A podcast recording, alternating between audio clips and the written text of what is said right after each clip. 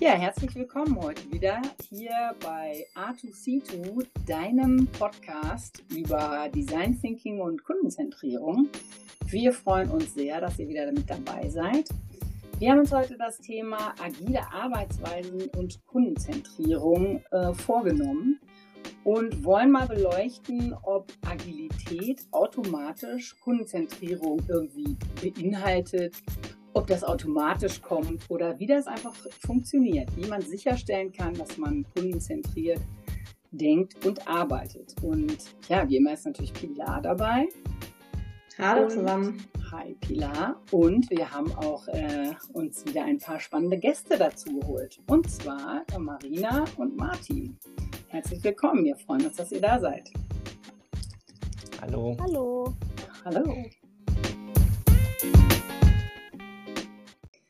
Ja, vielleicht starten wir einfach mal damit, dass ihr euch äh, ein bisschen vorstellt. Das ist ja schon eine kleine Tradition hier bei uns. Sagt doch einfach ein äh, bisschen was dazu. Wo kommt ihr so her? Was äh, macht ihr äh, jetzt aktuell? Vielleicht spannende Sachen, die ihr schon mal vorher gemacht habt. Und wenn ihr habt, gerne auch irgendwie ein kleines äh, Fun Fact. Äh, Marina, magst du mal starten? Ja, hallo zusammen. Ähm, ich bin die Marina und äh, Agile Coach und Trainerin begleite und coache verschiedene Teams in agilen Arbeitsweisen, kümmere mich um Trainings und Upskilling im agilen und Leadership-Bereich. Mein Hintergrund ist eher Software Engineering und Wirtschaftsinformatik. Das habe ich äh, damals studiert. Ich bin also eher von Anfang an in der agilen Welt unterwegs gewesen und habe während äh, meiner Studienzeit auch verschiedene ja, Stationen in den Niederlanden gemacht, die sich irgendwie alle um die verschiedenen Phasen des Software Development äh, Lifecycles drehen. Und App-Entwicklung, Research und Development gemacht, äh, Robotics.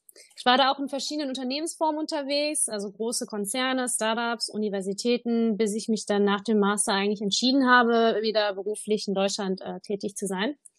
Und ich bin jetzt nicht direkt äh, hier als Agile Coach eingestiegen, sondern habe mehr wirklich dieses Solution Management gemacht, bevor ich dann ähm, vor knapp zwei Jahren in die agile Transformation ähm, umgestiegen bin. Und mittlerweile bin ich Agile Coach und wie vorhin gesagt, kümmere ich mich um Trainings, Upskilling, agile Arbeitsweise, Leadership, begleite aber auch verschiedene Initiativen auf dem Weg der Transformation. Ja, das ist so ein bisschen das, was ich so gemacht habe. Und der Fun Fact, ähm, Ihr seht das jetzt nicht. Äh, ich bin eigentlich ganz klein und zierlich, aber ich äh, esse sehr, sehr, sehr, sehr viel. Ehrlich, ja, also können wir bestätigen, wenn man dich jetzt so sieht, würde man genau das Gegenteil vermuten. Ähm, das ist wahrscheinlich wieder so ein Fall von totaler Ungerechtigkeit, zumindest aus der Perspektive von Leuten, denen es nicht so geht. Ja, danke, spannend. Ja, und cool, du warst viel in den Niederlanden, beziehungsweise hast da äh, länger dann richtig auch gelebt. Cool. Gelebt weniger, gependelt. Ach so, Aber, immer gependelt. Oh, ja. alles klar. Okay. Also auch so ein Fall vom äh, Niederrhein. Haben wir ja in Sie. unserer Runde noch jemanden. Absolut. Cool. Ja, danke. Martin, wie sieht's bei dir aus? Wo kommst du her? Wo willst du hin? Was ist lustig über dich zu wissen? Das frage ich mich auch. Ähm, ja, Martin, ich beschäftige mich mit agilen Arbeitsweisen äh, im Großen und Ganzen. Ähm, in den letzten Wochen habe ich mich sehr oft irgendwie vorstellen müssen. Jetzt habe ich mal so nachgedacht, bevor man, bevor ich jetzt meinen Lebenslauf runterratter, was ist denn für mich so ähm, jetzt interessant? Und ich beschäftige mich, wie gesagt, mit agilen Arbeitsweisen, agiler Transformation. Ähm, weil wir hier schon über Kundenzentrierung sprechen, hängt das für mich auch damit zusammen, Menschen und Kunden glücklich zu machen. Das ist jetzt ein hochtrabendes Ziel, aber ich glaube, langfristig ist das schon äh, mein Ziel. Ähm, ja, und das mache ich jetzt seit einigen Jahren. Äh, wo komme ich her? Ich ähm, komme aus dem Westen Deutschlands, wohne in der wunderschönen Voreifel. Und ähm, ja, ein Fun Fact über mich wäre, wenn man jetzt die agile Arbeitsweise nimmt, dass ich ähm, in meinem Studium in Aachen, äh, damals in meinem Diplom, äh, zur Diplomarbeit, äh, quasi das Thema Agilität auf dem Tisch liegen hatte und damals irgendwie gar nichts damit anfangen konnte und mich dann dagegen entschieden habe, das zu machen. Und so im Nachgang denke ich mir so, ah, du hättest schon zehn Jahre oder acht Jahre vorher mit Agilität dich beschäftigen können. Krass. Was hast du stattdessen für ein Thema genommen? Ähm, ich habe mich dann mit Online-Marketing, Digital-Marketing äh, beschäftigt, ähm, Kundenbindung mit Hilfe von WebTV. Ähm, man muss da verstehen, das war so 2009. Da war Internet zwar natürlich, alle hatten schon Internet, aber WebTV war echt neu. Ne? Man hatte, das war so ein äh, Paradigmenwechsel, plötzlich Internet an so einem Digitalmedium zu haben, ähm, TV an einem Digitalmedium zu haben. Und das fand ich total spannend, finde ich auch heute noch spannend, aber wie gesagt, mit der Reise zur Agilität rückwirkend äh, vielleicht nicht ganz die richtige Entscheidung. Ja, ist ein bisschen eine tragische Geschichte, aber du hast es dann ja doch äh, letztendlich äh, den richtigen Weg gefunden zur Agilität. Ist doch schön. Dann fangen Super. wir mal an, oder? Genau, ich würde sagen, wir legen los und zwar direkt äh, inhaltlich. Wir haben gerade schon gehört, ihr seid beide Profis, wenn es um agile Arbeitsweisen geht. Der eine äh, hat damit scheinbar früher gestartet als der andere, aber letzten Endes hat es euch beide in die Richtung getrieben. Und ähm, ja, das ist, glaube ich, auch spannend zu wissen. Was versteht ihr denn eigentlich unter agilen Arbeitsweisen? Was meint ihr, wenn ihr ähm, davon redet?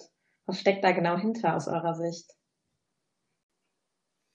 Also für mich ist Agilität äh, die Möglichkeit, sich an externe Gegebenheiten anpassen zu können. Und dabei ist es äh, für mich gar nicht wichtig, ob wir davon ein, von Individuen sprechen oder von Teams oder Organisationen, sondern im Endeffekt einfach erstmal nur die Möglichkeit, sich an Gegebenheiten und Veränderungen anpassen zu können und die Geschwindigkeit, wie das funktioniert. Ähm, ich finde da immer ein super Beispiel ist jetzt gerade, ich komme oder wohne ja in der Voreifel. Hier in der Nähe waren gerade vor ein paar Wochen äh, sehr starke Überschwemmungen.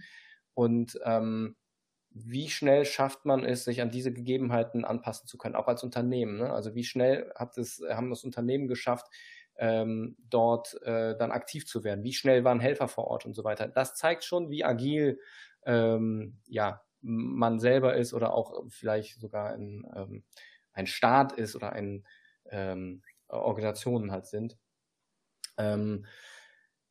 Agilität kommt aus der Softwareentwicklung, hat mittlerweile immer mehr den Weg auch in, ja, wir, wir sprechen äh, halt ähm, äh, mittlerweile von, dass ganze Organisationen ähm, agil werden.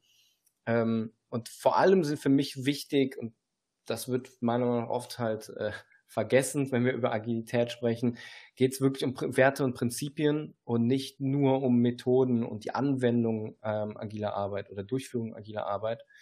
Ähm, das ist wichtig, agile Methoden sind wichtig, aber die funktionieren nur, wenn wirklich die Werte und Prinzipien dann auch gelebt werden. Und das merkt man dann, wie gesagt, generell äh, relativ schnell, wenn es halt gar nicht um agile Methoden geht, sondern nur um diese Anpassungen an ähm, ähm, gewisse Gegebenheiten. Da merkt man sehr schnell, ob diese Werte verfügbar sind oder äh, angewendet werden können. Ja, total spannend. Vor allen Dingen der äh, Aspekt, dass das bedeutet, sich schnell wandeln zu können, anpassen zu können. Ich glaube, das haben auch ganz viele Unternehmen jetzt äh, schmerzlicherweise merken müssen durch Corona beispielsweise. Auf einmal kommt da eine andere Situation aus dem Nichts und ähm, ja, da muss man schauen, wie kann man da schnell drauf reagieren. Sehr, sehr spannend. Da würde ich mal weitergehen, nämlich ähm, du hast gerade schon geredet von ähm, ja, agile Methoden, Vorgehensweisen. Womit beschäftigt ihr euch denn da im Detail? Weil es gibt da ja verschiedene Arten von äh, Vorgehensweisen und Frameworks. Vielleicht könnt ihr da mal so einen Eindruck geben, äh, was ihr da so seht, womit ihr euch genau beschäftigt. Also der Martin hat ja gerade schon gesagt, äh, agil, das sind ja so dieses Fundament, agile Werte und Prinzipien. Und diese werden dann auch in diesen Methoden umgesetzt. Und wir haben verschiedene Methoden oder Frameworks, die wir verwenden. Wenn wir so mehr von Teamebene reden, haben wir dieses, äh, was viele wahrscheinlich kennen, Scrum, ein Teamprozessmodell, womit man versucht, äh, eben schnell in kurzen Zyklen als Team auf Veränderungen zu reagieren. Dann gibt's ähm, ein, das klassische mehr aus dem aus dem Lean-Bereich, Kanban äh, aus dem japanischen ähm, was dann auch versucht, äh, die ganzen Sachen zu visualisieren. Und natürlich, äh, man merkt das ja jetzt in verschiedenen Organisationen, Unternehmen, man versucht immer mehr zu skalieren. Und da gibt's natürlich verschiedene andere Modelle oder Methoden, die sich mit Skalierung auseinandersetzen. Da kennt man vielleicht dieses Spotify, Less, Nexus sind so gängige. Äh, wir beide persönlich beschäftigen uns in letzter Zeit äh, viel mit SAFe, Scaled Agile Framework. Und äh, seit, glaube ich, auch der Version 5.0 ist auch Kundenzentrierung ein gängiger Begriff in diesem Safe Framework und begleitet auch die ganzen Kernkompetenzen, die in Safe dann so vorgeschrieben sind. Das sind so diese Frameworks, mit denen wir uns mehr oder weniger beschäftigen. Ja, super spannend. Und ähm, gibt es denn von diesen Frameworks, also äh, sind ja Unterschiede, äh, hast du gerade gesagt, wie stark da Kundenzentrierung auch drin verankert ist? Gibt es da äh, eins, wo ihr sagt, boah, da klappt das irgendwie äh, systemimmanent schon mal viel besser oder äh, ist zumindest stärker vorgesehen? Also äh, ich habe auch mal eine Safe-Schulung gemacht, haben wir vorhin schon mhm. mal drüber gesprochen und äh, das war genau nach dieser äh, seit 5.0. Also da ist das ja wirklich mit drin. Ne? Also funktioniert das? Und wie ist es bei den anderen? Also ich glaube, dass äh, man es in die Frameworks mit aufnimmt, hilft schon viel, um es einfach ähm, äh, prominenter zu machen, um es um die Wichtigkeit darzustellen. Aber nur weil man es äh, ganz platt gesagt auf PowerPoint-Folien schreibt, heißt das noch lange nicht, dass man auch kundenzentriert arbeitet. Das ist immer noch verdammt viel Arbeit, dahin zu kommen. Ähm, Im Less ist es auch so, wenn du in, in Less schaust, da geht es viel um ähm, ähm, darum, dass man Systeme optimiert und äh, auf ein bestimmtes Ziel. Und das Kunden, der Kundenwert auch immer wichtig in diesem Kontext. Heißt aber trotzdem noch nicht, dass in meiner alltäglichen Arbeit das auch immer, ähm, äh, auch immer zu sehen ist. Und in Safe kann man tatsächlich jetzt momentan unterschreiben, es ist sehr wichtig, dass sie es prominenter gemacht haben als äh, festen Bestandteil und das durch auch Trainings und dass man coacht, man da auch immer wieder drauf zurückkommt. Aber es ist noch ein sehr weiter Weg, bis ich die alltägliche Arbeit auch wirklich so ausrichte. Ähm, das heißt, ich würde sagen, nein, es macht kein äh, Framework so, dass es einfach schon da ist. Es ist danach immer noch äh, extrem viel Arbeit. Ja, spannend. Also schade eigentlich, ne? Also dass man denkt, ähm, das agile Manifest, ich habe extra nochmal nachgeguckt. Mhm. Das erste Prinzip, äh, da geht es um Kundenzentrierung. Ne? Da geht es darum, warum tun wir das denn eigentlich? Wir tun das für den Kunden. Und äh, ja, dass es aber eben trotzdem äh, sozusagen jedem Team selbst überlassen ist, das auch äh, zu leben.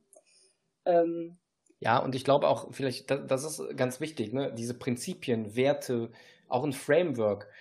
Es, das ist kein Set von festen Regeln, du musst mhm. es so machen, ansonsten äh, machst du es falsch, sondern es soll äh, Guidance geben. Es soll, wie gesagt, es ist ein Framework, es, ist, es sind Rahmenbedingungen.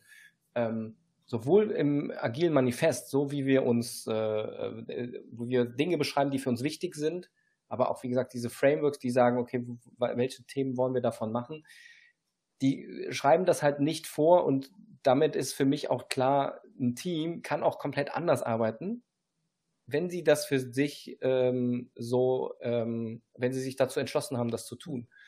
Ist das immer gut? Nein. Ne? Ich glaube schon, dass diese Prinzipien und Dinge, die im Agile Manifest auch drin sind, extrem wichtig sind und wir uns darauf ähm, äh, daran orientieren und darauf einigen sollten. Aber nochmal, ne, du hast ja so ein bisschen gefragt, ist das da einfach schon drin, funktioniert Und da würde ich sagen, nein, es ist, wie, wie, gesagt, weiterhin viel Arbeit. Auch alleine schon beim Agilen Manifest. Ist da ein Unterschied zwischen ähm, Safe und das Safe ist ja quasi skaliertes Scrum, wenn ich das jetzt mal so zusammenfasse. Ähm, wenn wir jetzt von so einem einfachen Scrum-Team ausgehen, ähm, was nach dem Framework arbeitet, was das agile Manifest verinnerlicht hat, ist das dann schon eine gute Grundlage, um äh, kundenzentriert arbeiten zu können? Ist heute so ein bisschen 90er-mäßig mhm. hier bei uns. Äh, mhm. Nicht wundern über die mhm. Hintergrundgeräusche, aber wir müssen die jetzt einfach mal akzeptieren. Also Agil ist eine sehr gute Grundlage für Kundenzentrierung. Wie ähm, eingangs gesagt wird, ne, Agilität ist halt eben diese Anpassungsfähigkeit, diese Reaktionsgeschwindigkeit auf Änderungen.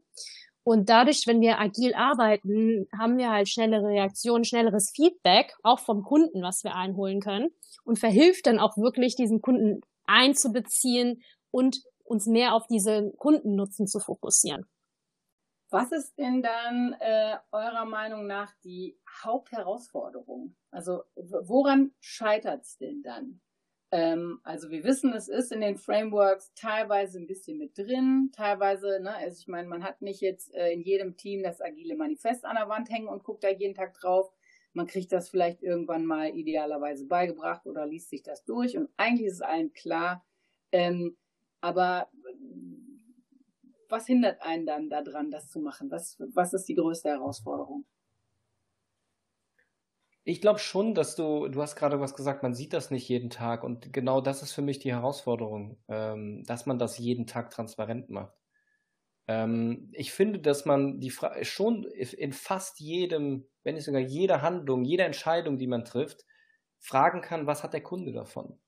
Das ist manchmal über zehn Ecken, aber das sollte man schon tun. Das hat jetzt auch nicht unbedingt was mit Agilität zu tun, ne, sondern eher, wir sollten Kunden, äh, ähm, ähm, Organisationen denken, für mich ist das aber eine Herausforderung, die wir so ein bisschen in dieser, äh, im, äh, in diesem täglichen Arbeiten verlernen. Ne? Wir sind sehr immer, immer damit beschäftigt zu liefern und jetzt kommt der nächste Sprint, jetzt haben wir wieder Sprintplanung, ah, wir müssen wieder das machen und du wiederholst und wiederholst, wiederholst, du hast wenig Zeit, mal kurz einen Schritt zurückzugehen, mal zu gucken, okay, sind wir eigentlich noch auf dem richtigen Weg, ist das noch was für den Kunden?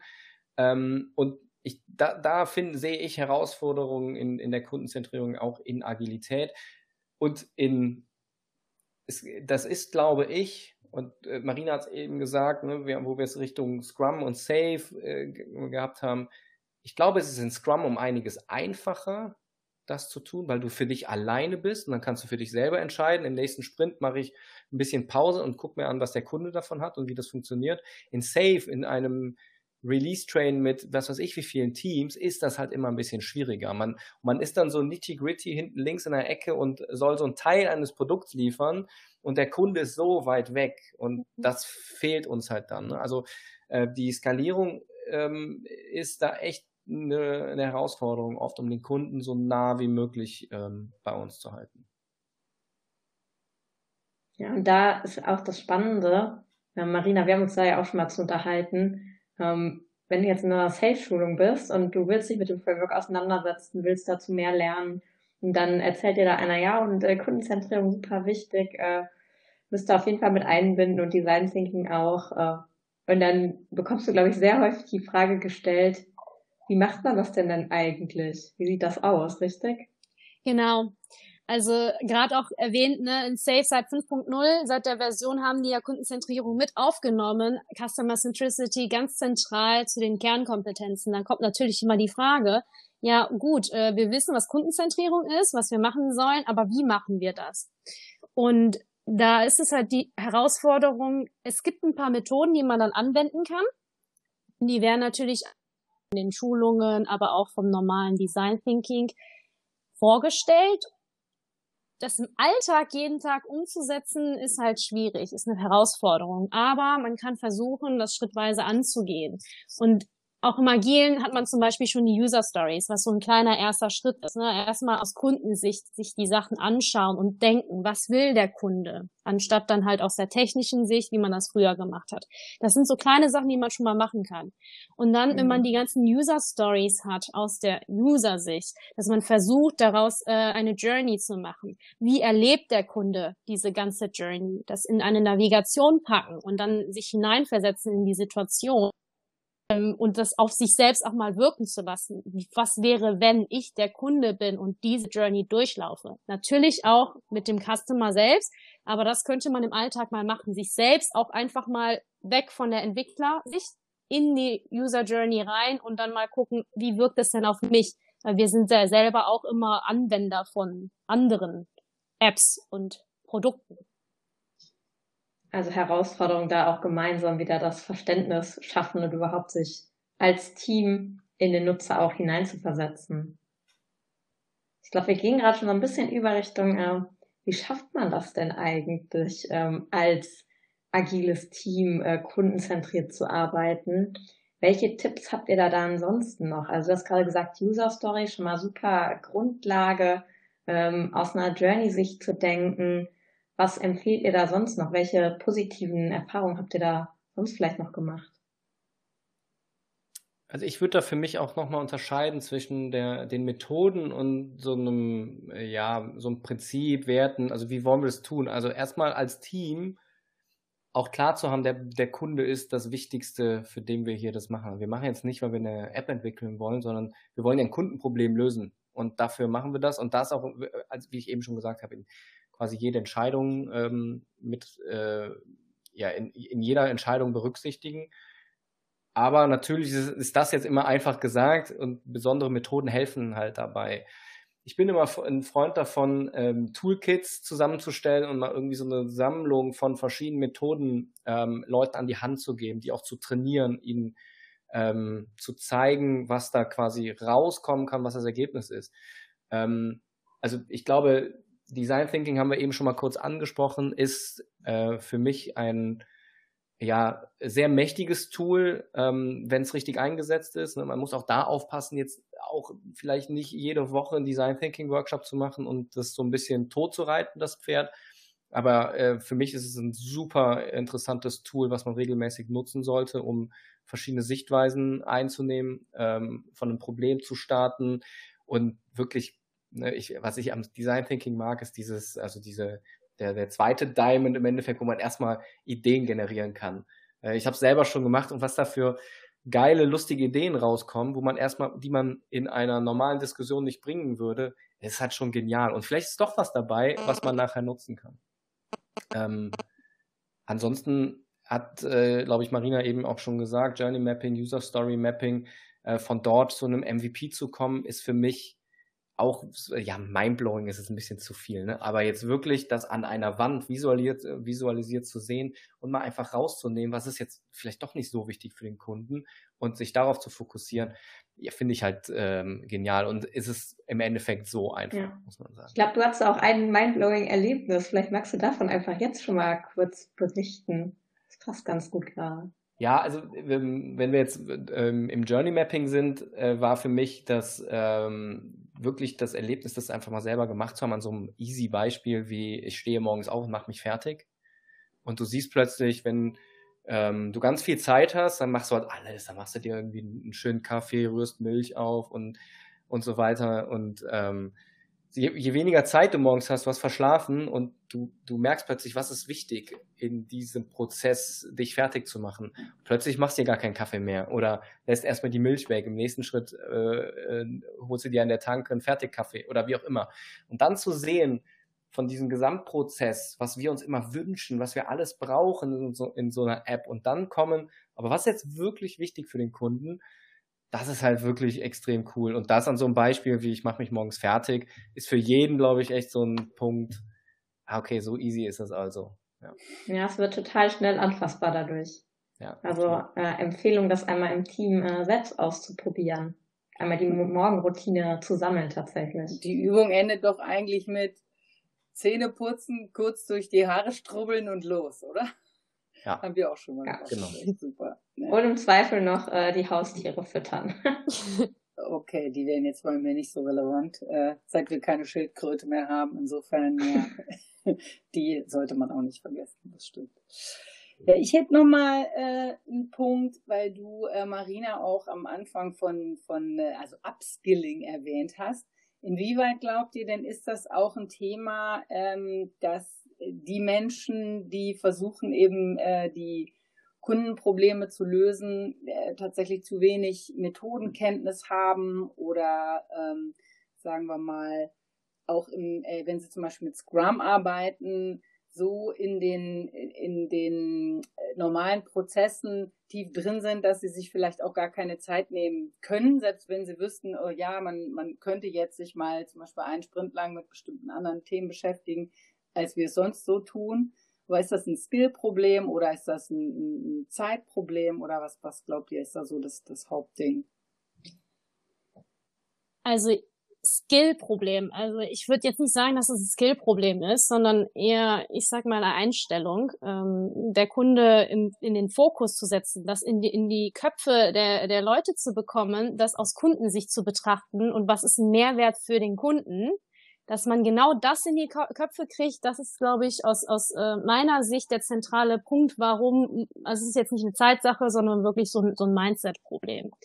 Und wir haben immer früher irgendwie versucht, ein Problem, man kennt das auch aus diesem mehr technischen, oh, es gibt ein Problem, wie sieht denn da die technische Lösung aus? Man denkt sich das dann komplett schon aus und so weiter, bezieht natürlich aber gar nicht den Kunden ne, ein und fragt, ey, ist das genau das, was ihr braucht, was ist der Kundennutzen, sondern de denkt direkt aus der eigenen Sicht. Und die, die größte Hürde ist wirklich, das in die, in die Köpfe zu bringen.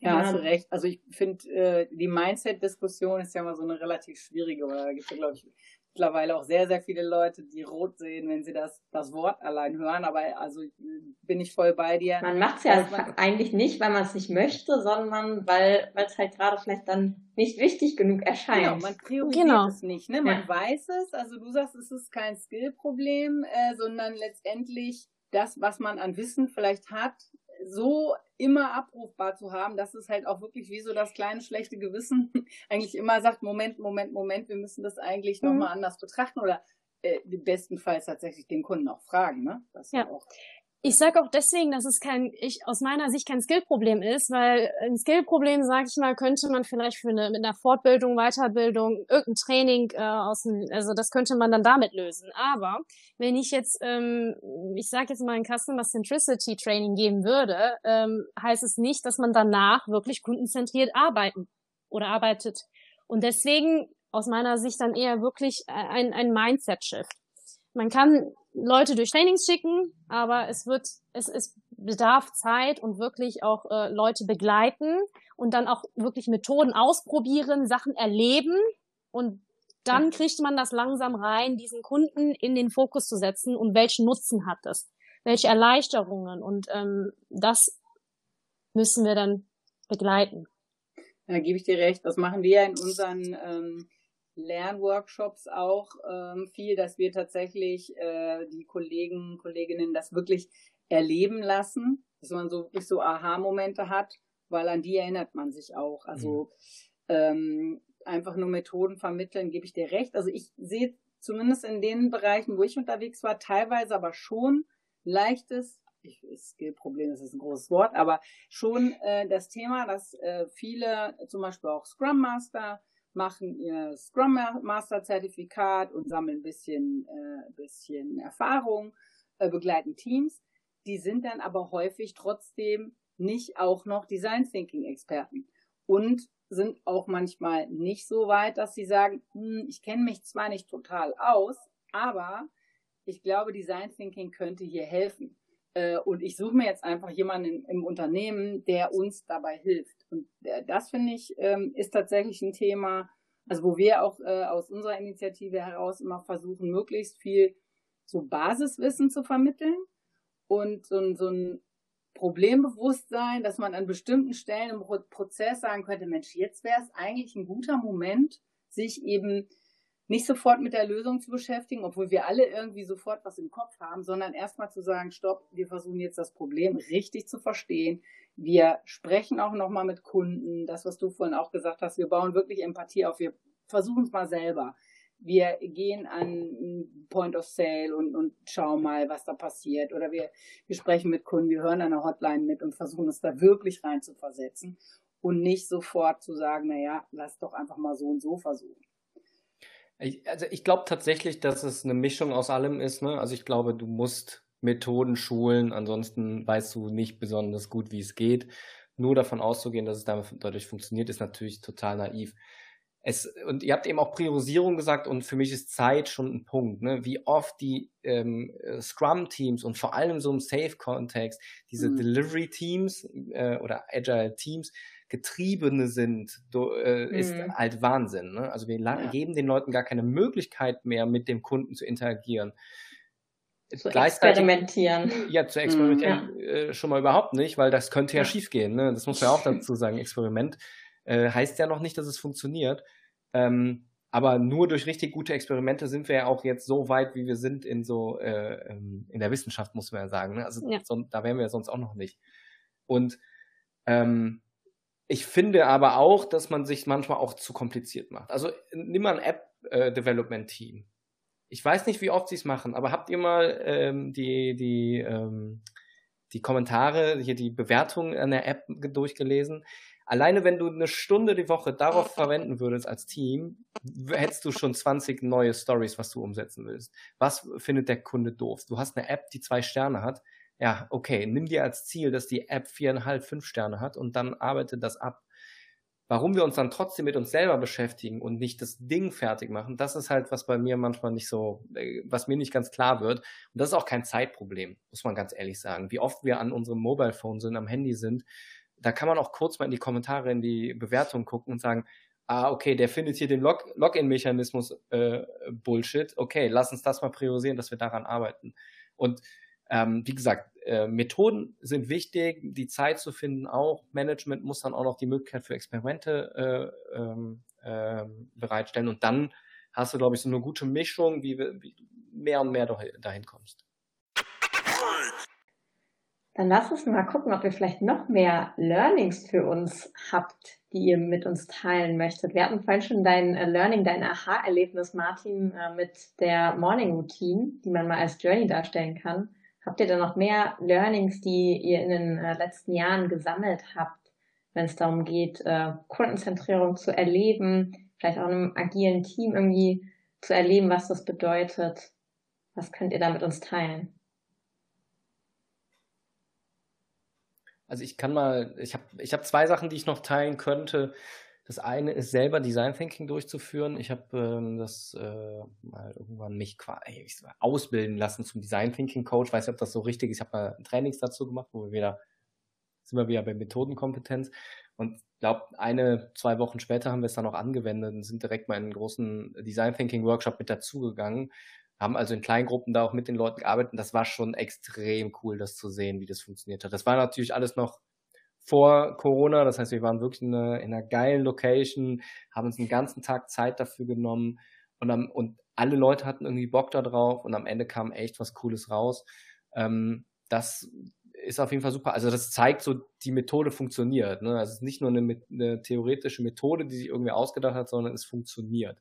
Und da war auch die Sache mit, lass mal hier ganz breit denken und mhm. was da für geile Ideen rausgekommen sind, ist echt beeindruckend. Und das Zweite ist gleichzeitig, ich habe äh, dann mit einem agilen Team mal gearbeitet und war so eher in dieser Scrum Master Rolle und habe mal versucht, okay, jetzt heute äh, denken wir mal vom Kunden her. Und das waren halt ein paar, äh, das waren Entwickler, die eher aus der Wasserfallwelt kamen, die den Gedanken Kunden, klar, das hat denen jetzt was gesagt, aber für die war das so weit weg. Ne? Der Kunde ist für dich. Äh, äh, also ich habe dann immer gesagt, lass mal gucken, was der Endkunde davon hat. Und dann war immer so, ja, aber ist unser Kunde der Endkunde? Wir haben noch interne Leute, wir haben noch Anforderer und so was.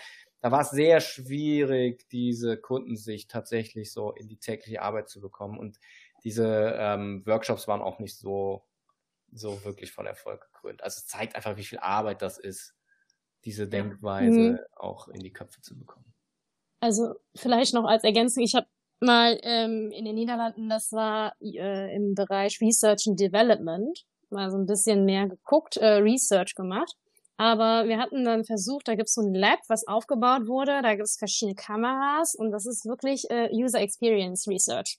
Das heißt, wir haben dann verschiedene Sachen äh, als Prototypen auf dem Handy und der Kunde wurde dann da hingesetzt und gefragt, kannst du mal bitte unsere Anwendung verwenden?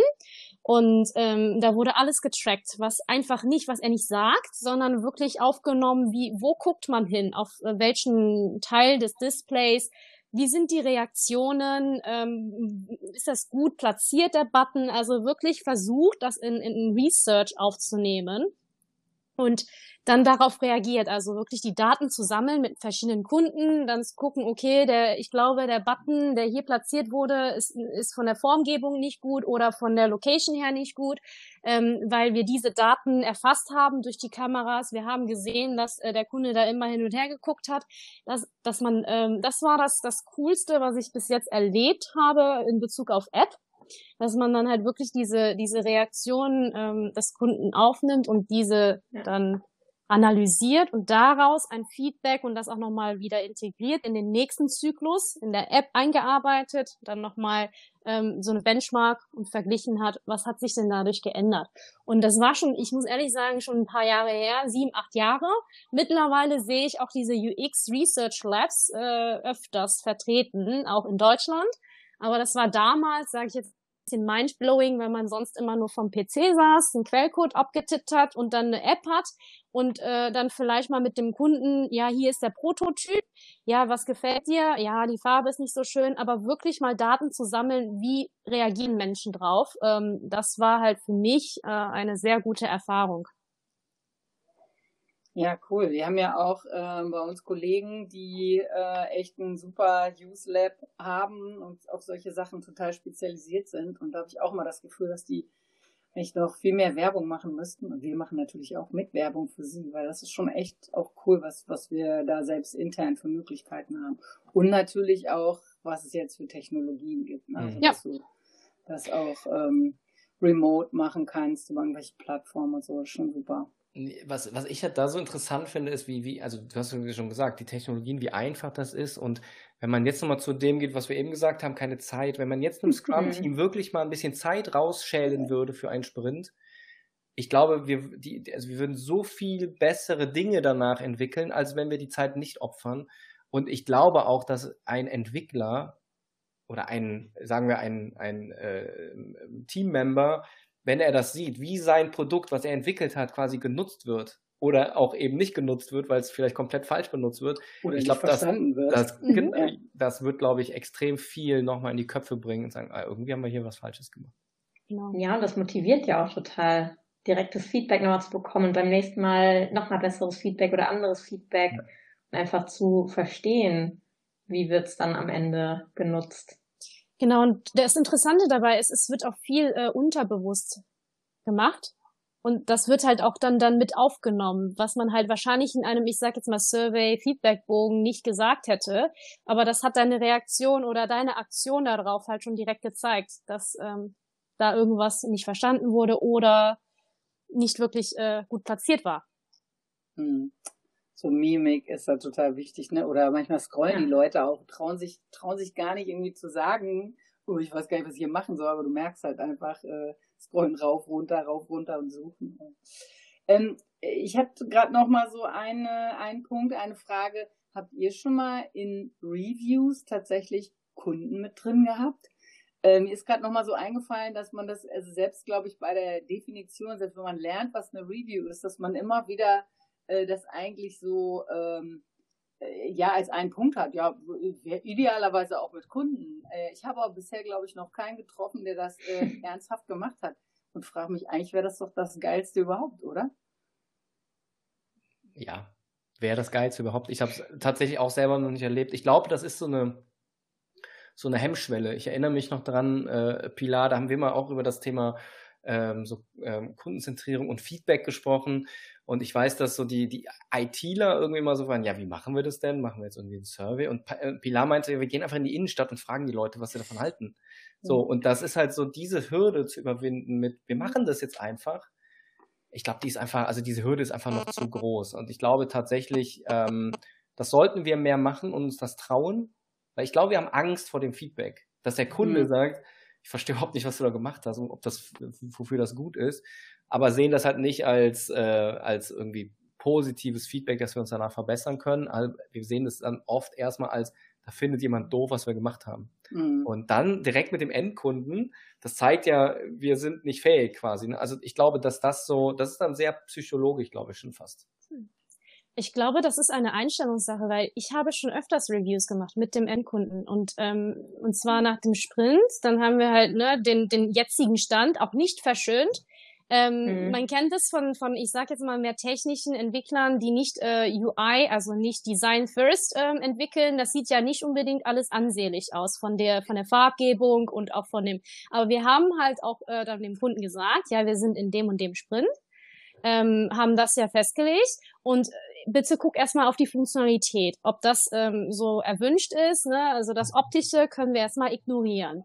Ähm, und da haben wir öfters Reviews gemacht. Es ist, glaube ich, auch einfach eine, eine kulturelle äh, Mindset-Geschichte. Es gibt halt, also in den Niederlanden war das und gäbe, dass man das oft macht. Und äh, das hat man gar nicht so als, okay, da könnte Kritik kommen, das könnte nicht gefallen, sondern wir haben es einfach gemacht und dann äh, kam Feedback, ja gut, ähm, dann werden wir gucken, dass wir das in Sprintplanning mit berücksichtigen. Und dann war das halt auch super, weil wir einfach sehr viel weniger Arbeit hatten. Also im Nachhinein. Also das war eigentlich super, ein super Erlebnis. Ähm, ich muss aber ehrlich sagen, habe ich auch lange nicht mehr erlebt. Also, ja, aber dann haben wir doch einen Plan, oder? Ja. Dann können wir ja. alle in, in Der Plan steht. wo wir sind, mal überlegen, ob man das nicht machen kann, weil was ich daran eigentlich so charmant finde, ähm, ist ja tatsächlich, dass es nicht noch irgendwie ein zusätzlicher Termin ist oder ne, weil du musst es, äh, klar musst du irgendwie zusehen, dass dann da ein Kunde dabei ist, aber es ist, fühlt sich halt nicht so an wie nochmal extra User Research, wofür man dann wieder was einen irgendwie aus der Bahn wirft, wofür man extra Zeit einplanen muss und so weiter, sondern wirklich dann äh, original, wenn man äh, sein äh, Inkrement vorstellt äh, und, und äh, es den Kollegen zeigt, einen Kunden zu haben, ist eigentlich total geil. Ja, vielleicht eine etwas abgemilderter Form. Ähm, wir hatten heute auch einen äh, Customer Centricity Appetizer und ähm, da kam noch als eine extrem simple Methode, es ist jetzt kein richtiger Kunde, aber als eine sehr simple Methode, tatsächlich einen äh, Kollegen benennen, der dann heute beim Review der Kunde ist, der dann halt auch wirklich, äh, ich sag mal, doofe Fragen stellt, die Sachen halt natürlich gar nicht kennt, die ganzen Fremdwörter, mit denen wir da uns herschmeißen und der dann halt wirklich mal kritisch hinterfragt und sein Feedback gibt aus einer äh, anderen Rolle. Mhm. Das ist natürlich wirklich, ähm, ja, wir haben keinen echten Kunden dabei, aber nochmal eine Möglichkeit einfach dran zu denken, ja, hier ist äh, der Kunde und das Mhm. ist äh, sein Feedback. Ja, super Idee. Ist ja auch die alte Amazon-Methode, ne? Mit dem habe ich glaube ich auch schon fünfmal erwähnt. Der Mit leere dem- Stuhl. Mit dem leeren Stuhl für den Ja. Kunden, der bei jedem Meeting sozusagen Wa- wa- dabei was- sein sollte. Aber wa- ist ja be selbst besser als ein leerer Stuhl. Ist, Genau. Ja, genau. Der ist halt Das noch leer, ne? Aber Ja. äh, und selbst wenn ich vielleicht sogar jemanden aus einem völlig anderen Bereich einlade und sage, guck mal, ne, wir zeigen heute äh, die, die und die Elemente zum Beispiel aus unserer App. Guck doch mal, ne, was, was fällt dir auf? Ähm, das ähm, ja, ist eine äh, sehr, sehr gute Idee. Mir ist auch mal aufgefallen, ich war früher öfter mal bei Reviews dabei, bei Teams, wo ich nicht so doll im Thema war. Und ich habe dann ganz oft auch irgendwie Fragen gestellt oder gesagt so, hä, verstehe ich nicht. Und ähm, äh, dass es mir eigentlich schon ein bisschen peinlich war, aber habe da auch ganz oft, also die, die waren da total dankbar auch für. Ähm, insofern ist natürlich auch wieder so eine Sache mit so einer offenen Kultur, wo man in Reviews äh, äh, breit ankündigt, wo jeder einfach hingehen kann, äh, den es interessiert, hat man natürlich auch sowieso noch mehr Leute, die vielleicht mit drauf gucken. Und wenn man dann auch explizit ähm, offen ist für, für Feedback, ist natürlich ideal. Und was ich empfehlen kann, ist, die eigenen Produkte zu benutzen. Ähm, ich Ja. gibt ganz viele Leute, die Produkte entwickeln, bauen, en- äh, ähm, Softwareentwicklung machen und die App nicht, nicht selber nutzen und selber Mhm. sehen können, wo was nicht funktioniert. Also ich glaube, das ist wirklich, ähm, sei dein eigener Kunde und check mal selber, ob das für den Kunden so cool ist. Ich hatte, wir hatten das Erlebnis ähm, in, in der vorherigen Company, wo, wo der, wo ein Mitarbeiter selber dann Kunde wurde, das erste Mal und vorher das Produkt nicht genutzt hat und dann gesagt hat, der Prozess ist grauenhaft. Ich muss hier x Wochen warten, bis ich es nutzen kann und sowas. Da lernt man dann wirklich, äh, wo, wo man noch dran arbeiten muss. Ja, und es kann manchmal so simpel sein. Äh, das haben wir, glaube ich, auch schon mal öfter als Methode hier vorgestellt. Service Safari, also sich einfach mal ähm, darauf einlassen, äh, irgendein Produkt äh, nutzen, irgendeinen Service nacherleben, mal bei der Hotline irgendwo anrufen und mal irgendwas nachfragen und da selber dann den Schmerz spüren. Ist nicht aufwendig, Mhm. Und auch nicht immer angenehm, auch nicht immer angenehm, nein. aber wichtig zu tun. Das stimmt, ja. Super. Habt ihr denn für uns noch äh, ein paar Buchempfehlungen und Quellen, die ihr uns mit auf den Weg geben möchtet? Irgendwas, was euch inspiriert hat oder was ihr empfehlt zu dem Thema. Also ich habe in letzter Zeit, ähm, und das Buch, darauf verweise ich relativ oft, äh, The Ten Commandments of Tai Chi Ono. Das ist ein Buch, ähm, was Tai Chi Ono, so ein bisschen der Vater von ne, TPS, ähm, mit den Toyota Protection Systems, was da gemacht wurde. Ähm, das Coole an diesem ist, das ist sehr unabhängig von den ganzen Frameworks und von den ganzen Buzzwords, die man hört. Das sind wirklich Sachen, äh, mhm. die man dann, also wirklich als Übersetzen Gebote, ähm, ich sage jetzt mal Empfehlungen, Tipps und Tricks, die man dann auch auf alle möglichen Bereiche anwenden kann und wo man auch merkt, dass die Einfluss auch auf verschiedene äh, Frameworks haben, wie auf Scrum oder Kanban. Man findet halt viele Elemente in diesen Ten Commandments wieder. Und, Hast du da ein Beispiel ganz spontan? Ähm, ja, ich habe ein Beispiel da drin ist dieses Ono Circle. Also das war ein, ein Circle, den man um eine Person gemalt hat. Da sollte man beobachten. Das war ein Shopfloor, also wirklich die, die Fabrik, wo Autos hergestellt wurden. Und äh, man kennt, das ist, da muss man sagen, es ist ein bisschen älter, ähm, dass man ja natürlich als äh, Mitarbeiter in, in einer Fabrik wirklich nur versucht hat, äh, Production Line läuft und die läuft, ist alles gut. Aber dann hat man eine Person in die Mitte gestellt, einen, einen, einen Kreis drum gemalt, die Person sollte darum stehen bleiben und äh, diese ganze, äh, den ganzen Prozess beobachten. Mhm. Und ähm, eigentlich ist die Essenz daraus, man sollte wirklich mal äh, gucken, was wir machen und äh, Fehler suchen, Fehler aufdecken und keine Angst haben, die anzusprechen. Dass man da wirklich versucht zu beobachten und Verbesserung zu finden. Cool, das klingt nach einem super Tipp. Also gehört hatte ich das schon mal irgendwie, aber bin ich irgendwie bisher noch nicht so drüber gestolpert, dass ich gedacht habe, ich muss das äh, mal lesen. Aber das äh, klingt sehr, sehr gut. Danke. Ich würde nur uns so, so ein Scrum-Standardwerk äh, empfehlen. Scrum, uh, The Art of Doing Twice the Work in Half the Time äh, von äh, Jeff Sutherland. Ähm, ja, Scrum-Standardwerk, wenn man mit Scrum arbeitet, sollte man das gelesen haben. Ähm, ist, glaube ich, wirklich so agile, agile Arbeit 1.0, 2.0, also das Wichtigste, äh, was man, was man tun sollte.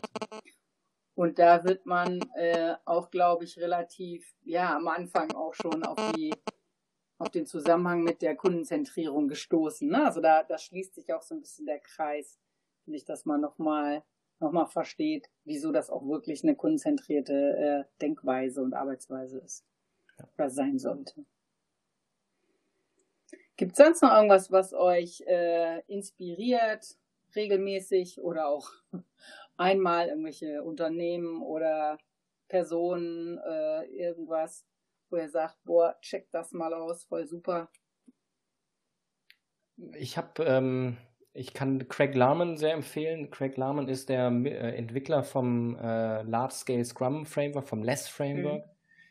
der eine super ähm, super entspannte Art hat, mit dem Thema umzugehen. Ähm, das ist wirklich, das ist wirklich Eye-Opener, wenn du bei ihm ein Training machst. Ähm, wie er als Person ist, er ist selber Entwickler, also er ist Softwareentwickler, er ist nicht ähm, Managementberater, der sich irgendwelche Folien ausgedacht hat. In drei Tagen Training ging es einen halbes, äh, halben Tag um sein Framework, den Rest ging es um Systemoptimierung. Ähm, er doofe Fragen stellt, wo du dich dann wirklich fragst, äh, okay, ist eigentlich stimmt, warum machen wir das eigentlich so? Und er eigentlich alles in Frage stellt und das ist extrem cool. Ähm, und ich, was, was mich inspiriert, ist die Transformation der Ing Dieber, äh, wie sie agile Transformationen gemacht haben, ähm, wie konsequent sie das gemacht haben. Äh, das finde ich schon und auch vom Leadership gefördert und vom Leadership getrieben äh, gemacht haben. Jetzt nicht so, ja, das ist mal ein Thema, was wir auch machen sollten, sondern wirklich wir als Leadership ändern unsere Arbeitsweise und treiben das ins ganze Unternehmen. Das ähm, ist auf jeden Fall, was mich, äh, das sind so die beiden Sachen, die mich in den letzten Jahren wohl am meisten geprägt haben, würde ich sagen. Cool. Guter Tipp. Da gibt es auch, glaube ich, ziemlich viele so Videos und Case Studies von der äh, ING Lieber, ne? Genau. Oder gibt es irgendwas Besonderes, was du da empfiehlst? Falls du was hast, können wir es ja in die Shownotes reinpacken, einen Videolink oder irgendwas. Oder Nicht wirklich, weil das, was, worauf sich das beruht, ist, dass der ähm, CIO der Ingdieber bei uns mal zu Besuch war und einfach einen Vortrag gehalten hat. Und das ist halt, das äh, ist nochmal mehr wert, als irgendwas zu lesen. Äh, bei irgendwas lesen komme ich immer direkt ans Spotify-Modell, was so ein Pamphlet mhm. ist, was so durchs Internet geistert wenn du so nachfragst, ja, so haben sie halt nie wirklich gearbeitet. Ne? Das ist einfach mal ein Konzeptpaper gewesen, woran sich jetzt gerade alle draufstürzen. Aber sie haben halt das wirklich so nie genutzt. Und das ist halt so, wenn du so einen Vortrag hörst, gut, kann auch sein, dass sie es nie gemacht haben, aber das ist schon sehr, äh, es ist schon was anderes, als einfach nur was zu lesen. Stimmt. Marina, fällt dir noch irgendwas ein? Also inspiriert Geprägt, muss ich ehrlich sagen, äh, Niederlande. ich empfehle die Niederlande persönlich. das ist mal eine Inspiration. Ja, ich, hat, ich hatte immer ja, die Vermutung, aber, ja, erzähl mal. Dass, dass die Niederländer, dadurch, dass Niederlande sehr kleines Land ist und äh, die sehr, sehr ähm, anpassungsfähig sind. Also man merkt das doch immer, man geht ja. da hin und äh, man kann man kann nicht wirklich Niederländisch und dann sprechen die auf einmal Deutsch mit mir auch mit dem gebrochenen, komischen Deutsch, aber die, die sind halt sehr anpassungsfähig. Äh, es ist nur eine Vermutung, dass, dass ähm, durch die Historie und die Niederlande zustande kam und so weiter, das ist halt äh, so ein kleines Land, was sehr, sehr ähm, anpassungsfähig ist. Und das merkt man halt in der, in der Einstellung. Von, ja, das stimmt. von den Leuten, von dem ja, Alltag. Absolut. Und ähm, sehr pragmatisch auch immer so, ne? Ja. Also ja. tatsächlich ähm, eine ganz spezielle, tatsächlich ein ganz spezielles Mindset. Flexibel, pragmatisch, sag ich jetzt mal. Weniger bürokratisch. Und das haben wir ja schon festgehalten. Äh, beim Thema Agilität geht es vor allen Dingen darum, sich schnell anzupassen, äh, mal ganz unkompliziert äh, Dinge zu verproben, äh, zu gucken, was kann man als nächstes für den äh, Nutzer machen im besten Fall sich schnelles Feedback einzuholen. Deswegen ähm, auch hier nochmal passendes Beispiel. Super, danke dir.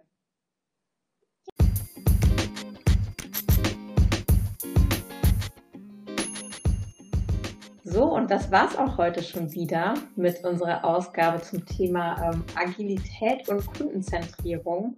Vielen Dank, äh, Marina und Martin, dass ihr mit dabei wart. Sehr gerne. Hat sehr viel Spaß gemacht mit euch. Und ähm, ja, wir verabschieden uns wieder für heute. Wir hoffen aber, dass ihr beim nächsten Mal natürlich mit dabei seid. Äh, Thema werden wir noch mal gucken, wen wir da als spannenden Gast mit dabei haben oder ob wir noch mal eine Folge in einer ganz kleinen Runde machen, Karin, richtig? Genau. Das schauen wir noch. Empfehlt auf jeden Fall den Podcast gerne weiter, wenn es euch gefallen hat. Ähm, gebt uns Feedback und wir hören auf jeden Fall beim nächsten Mal wieder voneinander. Bis bald. Bis bald. Ciao. Tschüss. Ciao, ciao. Ciao.